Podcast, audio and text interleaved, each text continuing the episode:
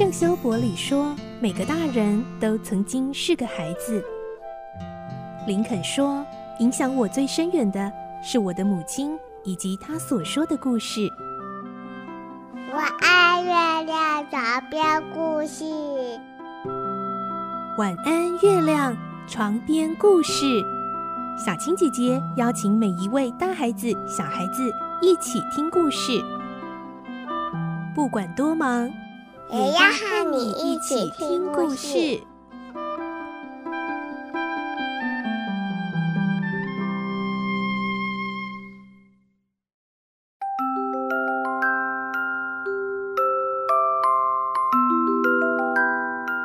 晚安，欢迎你和我们一起听故事。我是小青姐姐，我们继续来听小公主今天十五集的故事。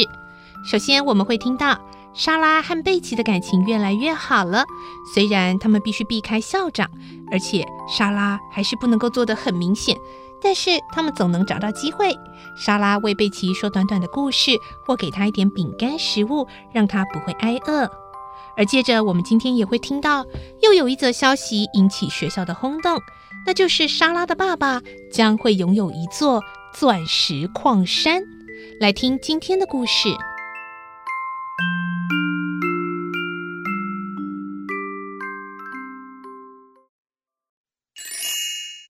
小公主十五集：钻石矿山。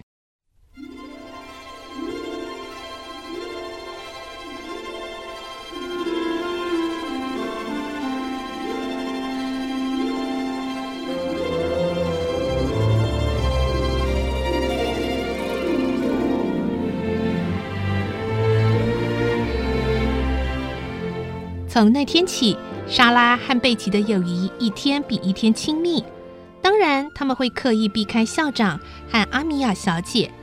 贝奇不敢在莎拉的房间超过五分钟，莎拉的故事也只能讲得很短，然后拿些糖果装在贝奇的口袋里。为了要送贝奇礼物，莎拉时常上街买点心。有一次，她买了些肉饼给贝奇，贝奇睁大眼睛说：“啊，小姐。”你对我太好了，这东西好吃又能填饱肚子。蛋糕虽然好吃，却很快又饿了。我想你可能不大理解其中的差别。又有一次，莎拉送给他不少糖果，他笑着说：“这些糖果要是没有收好，和面包碎屑混在一起，就会被老鼠吃掉哦。”咦，老鼠？莎拉担心的问：“你的房间里有老鼠吗？”“有不少呢。”贝奇无所谓的说：“有大老鼠，也有小老鼠，它们经常跑出来吵闹，我都习惯了。只要不跑到枕头边就没关系。”“哦，习惯了就不怕。穷人家的孩子，许多事都必须习惯才行。”再说，老鼠总比臭虫好多了。没错，人们也许能和老鼠相处，但总不能和臭虫做朋友吧？说完，两个人哈哈大笑。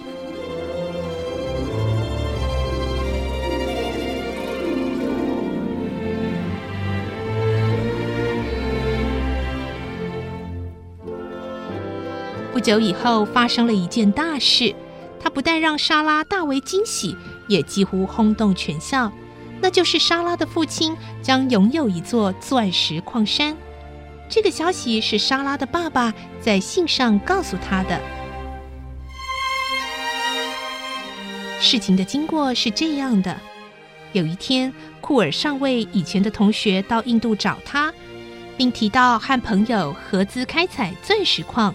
进行的非常顺利，只是面临资本短缺，所以特地到印度请库尔上尉投资入股。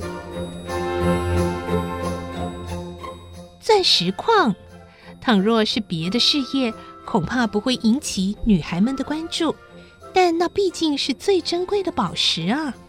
他们简直就像听天方夜谭里的故事那样兴致勃勃。只要有几个人聚在一起，谈论的一定是这件事。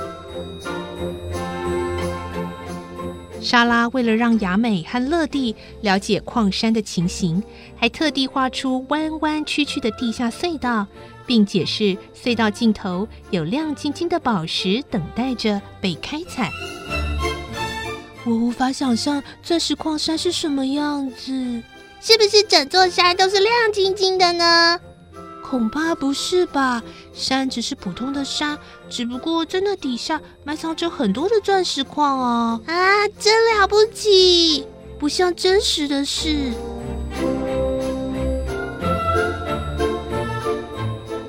学生们今天也围在活动室的壁炉前谈着这件事，拉比亚却在旁边冷笑着说：“我妈妈有一颗价值五百磅的钻石。”但它也不过是个很小的宝石而已，什么钻石矿山，太可笑了！他总是傻里傻气的，一天到晚说些不着边际的话。杰倩说：“说到不着边际，我倒想起一件事来。听说莎拉最近开始学习当公主了，哈，真是笑死人了！”拉比亚故意装出夸张的表情。雅美说：“莎拉还教她也要学习耶。”但是雅美丧气地说自己太胖了，扮起来不像。拉比亚大声笑出来，呵呵呵，可笑极了，不是吗？莎拉实在是自不量力又目中无人，家里有点钱就自以为了不起。好啊，以后我见了她就称呼她公主，看她会有什么反应。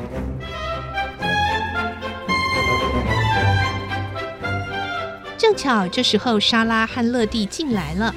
拉比亚闭上嘴，斜着眼睛看了看。莎拉不介意地走进书架，拿起一本《法国革命史》，开始阅读。乐蒂在地板上滑来滑去，不小心跌了一跤，膝盖擦破了，痛得哇哇叫了起来。不要吵！拉比亚严厉地呵斥他。不要哭，不要闹！你这个爱哭鬼！嗯，我不是爱哭鬼啊啊！莎拉小姐，莎拉小姐，好痛啊！乐蒂哭得更大声了。莎拉丢下书本，跑到他的身边。乐蒂，你不是答应我不再动不动就哭了吗？拉比亚妈，我爱哭鬼。啊啊！我不是爱哭鬼，就是因为你哭，人家才会说你是爱哭鬼呀。好了，好孩子，不要哭喽。乐蒂还是哭闹个不停。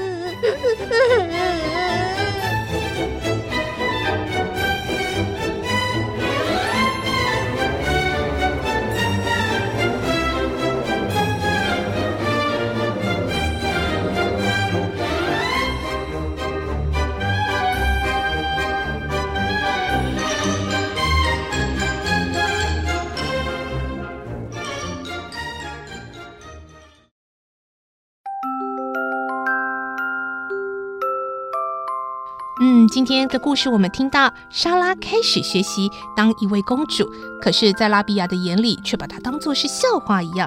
明天我们再继续来看，在乐蒂哭闹的时候，莎拉跟拉比亚会发生什么样的言语的争执呢？明天再继续来听小公主的故事喽。祝你有个好梦，晚安，拜拜。小朋友要睡觉了，晚安。